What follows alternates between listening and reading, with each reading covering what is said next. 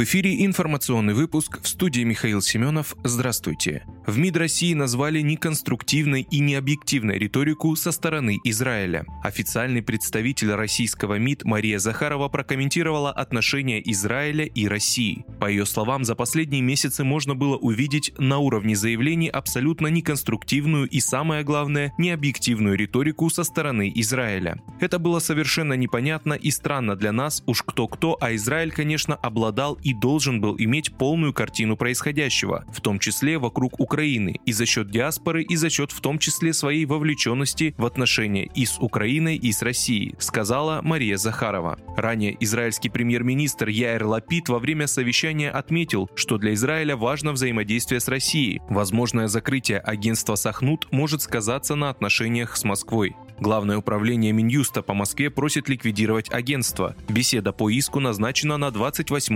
июля. Пресс-секретарь президента России Дмитрий Песков отмечал, что это связано с соблюдением российского законодательства.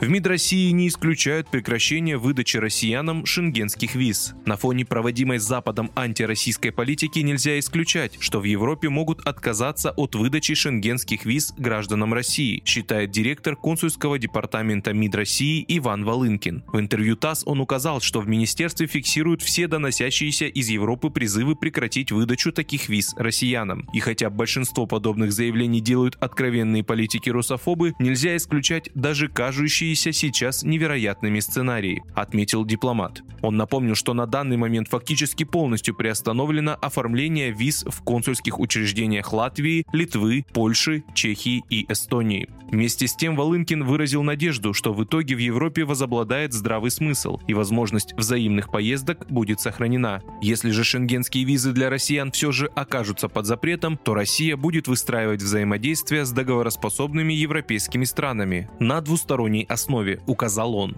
Страны Евросоюза согласовали план по сокращению потребления газа на 15%. Представители стран Европейского Союза согласовали чрезвычайный план по сокращению потребления газа на 15%. Об этом во вторник сообщило агентство ДПА со ссылкой на дипломатов. Согласно сведениям агентства, новый план будет утвержден сегодня 26 июля на специальной встрече министров энергетики сообщества в Брюсселе. Дипломаты подтвердили, что согласно плану, предложенному Европейской комиссией, страны добровольно должны сократить потребление газа на 15% в период с 1 августа 2022 года по 31 марта 2023 года. В свою очередь МИД Венгрии назвал почти неосуществимым предложение Еврокомиссии снизить потребление газа на 15%.